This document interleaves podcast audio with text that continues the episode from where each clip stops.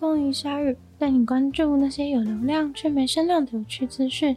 用十分钟零碎时间，一起跟上这个永远跟不上的世界。印度政府拆除了两栋违法的摩天大楼，导致两栋大楼的碎片在德里灰飞烟灭，写下了印度史上最高的一栋被强制拆除的大楼。重点是拆除两栋大楼，他们竟然只花了十秒钟的时间，就直接把大楼消失了。有大批的群众都在不远处观赏这个一百零三公尺高的两栋大楼被炸毁。去年最高法院就判决这栋大楼必须要被拆除。在经过了漫长的法律过程后，确认了这两栋大楼违反众多建筑法规，造成公共安全的疑虑。超过三千七百公斤的炸药被用来炸毁这两栋楼。当然，官方表示放置炸弹的位置都是经过精准的评估计算，会对周围造成最小范围灾难的最佳位置。爆炸完楼没了以后，警察说他们正在观察是否有对附近造成任何破坏。周围的居民也都要回家去检查他们的财产是否有受到损失。虽然印度满街都是违建，但这种大型的拆除在印度并不常见。这次的爆炸威力真的很大，是附近的居民都要先撤离，还要把旁边的建筑物全部都用塑胶布包覆起来。他们远离那个区域长达十个小时，因为粉尘真的太大。在爆炸拆除结束以后，交通才慢慢的恢复。但是消防队员还要在那整个区域大肆的洒水，就是为了要把那些粉尘降落到地上。推特上很多人说会大张旗鼓的把两栋三十二层楼高的大楼炸掉，就是为了要展现政府对抗违建的决心。这一个爆炸大概会留下超过八万吨的残骸。官方说，大部分会被用来填补原本的地，剩下的则会拿去回收。但其实这个爆炸，政府炸得很快乐，但民众可不就这么认为。从影片中就可以看到，两栋大楼被炸毁之后，整个画面全部都灰茫茫的一片，不知道的人可能还以为战争开打了。粉尘散出去好远好远，官方是让他们十个小时就可以回家去，但是实际上根本不太安全，尤其是气喘的人，更是最好二十四小时以后再回家。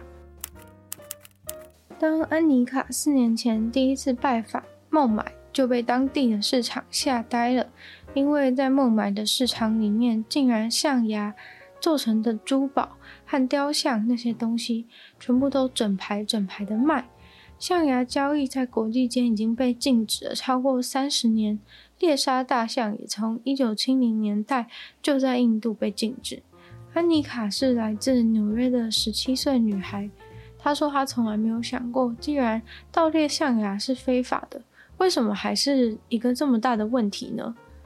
除了被眼前大量随手可得的象牙感到震惊以外，她回去之后还查了非常多相关的资料。就发现非洲的森林大象数量从二零零二年到二零一一年还降了六十二趴左右。身为一个野生动物的爱好者，他就想着要来做点什么帮助大象。经过研究以后，他发现无人机现在虽然已经广泛的在使用，但是效果并不好。经过仔细观察那些大象和人类的影片以后，他找到了一个行为模式的关键差异。他们移动互动的方式是有迹可循的。这个十七岁的女生就这样发现了如何从移动轨迹的行为模式中辨认出谁是潜在的盗猎象牙者。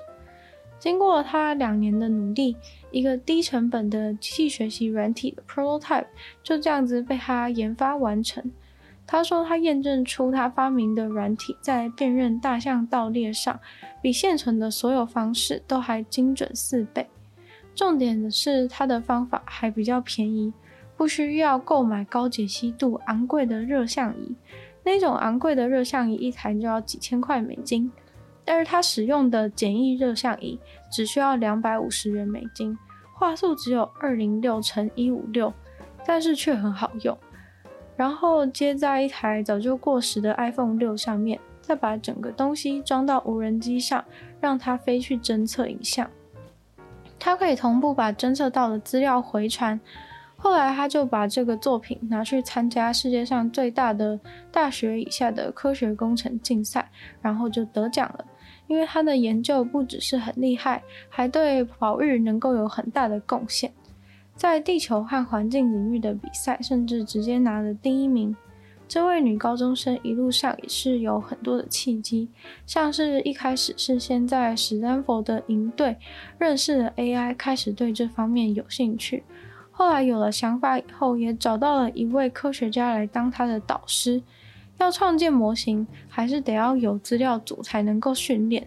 于是他就使用了科学家他们提供的在非洲拍摄画面的资料。他训练的模型最终能够达到超过九十趴的精准度。其他爱好野生动物的科学家也对他的研究成果赞誉有加。虽然他做的东西不是真的很难，但是却可以用在非常广泛的用途，成本又很低。除了各种不同的动物盗猎都能够用这个方式去抓以外，也可以有助于人类追踪特定的野生动物的活动。中国的重庆一直都以麻辣火锅闻名，吃麻辣锅可能没有什么特别的，但是在防空洞里面吃麻辣锅就非常厉害了。重庆的夏天在全球暖化以前就已经是非常非常的热，而现在又变得更热，因为盆地地形的关系，所以把热气全都闷在里面，这也是当地人喜欢吃辣开胃的重要原因。而在防空洞里面吃辣的话，又更加消暑了，因为防空洞里面的温度自然是本来就比较低，吃麻辣锅非常的舒适。当地人都叫那间麻辣锅店“山洞火锅”。重庆在二战时期曾经变成中国的首都，因为在日本人的猛烈攻击之下，蒋中正放弃了南京，后退到自古比较易守难攻的重庆。但是因为二战已经不比古代可以在空中轰炸，所以重庆也是惨遭不少战火。每当空袭来的时候，大家都只能躲在黑黑暗暗的防空洞里面。有几千个人当时在重庆死于日本人的轰炸，但这个防空洞当年也是保护了不少的人，因为当时挖了很多防空洞，所以其实不只是这家麻辣锅，有些地方变成了现在的咖啡厅、麻将间，还有其他不同种类的餐厅。这家山洞凉亭火锅特别的受欢迎，沿着防空洞长条形的餐厅空间摆满了一桌又一桌。墙上还挂着二战时的战斗机照片，是非常特别的用餐体验。在美国底特律，最近有一个大型溜滑梯重新开幕了。这个大型溜滑梯从一九六七年就已经开始营业。有人带着自己的后代来体验当年的快乐，结果没想到这根本不是一个普通的溜滑梯。一溜下去之后，马上发觉事情不太对劲，因为整个溜滑梯像跳床一样有弹性，溜下去的过程完全不是用滑的，而是一次一次的被弹下来。除了身体跟头部都被撞到以外，连口袋里的手机都直接被弹出来，眼镜跟鞋子也全掉，真的超夸张。下来的时候还会差一点撞到远方的围栏，那个冲力实在是太大。大型溜滑梯重新开幕以后，至少有五百个人体验了以上的这个过程。结果这个疯狂的影片呢，马上就在社群上面引起了轰动，然后那个大型溜滑梯就马上暂时关闭了。经过他们把表面上上蜡，把滑道好好的磨过一遍之后，他们又把它重新开幕了。但是很多人都表示，经过上一次的体验之后，真的痛到不敢再尝试。今天的鲨鱼就到这边结束了，再次感谢今天赞助的会员 Z Z Z、选秋生、恩惠、黑牡丹、毛毛、黑渊、Jason、James、大龄男子，还有 Ian。就希望其他愿意支持鲨鱼创作的朋友，可以在下方找到 Patreon 的链接，里面有不同的会员等级，还有不同的福利给大家参考。那也可以多多的把鲨鱼的节目分享出去，给更多人知道。或在 Apple Podcast 上面留星星，写下评论，对这节目的成长很有帮助。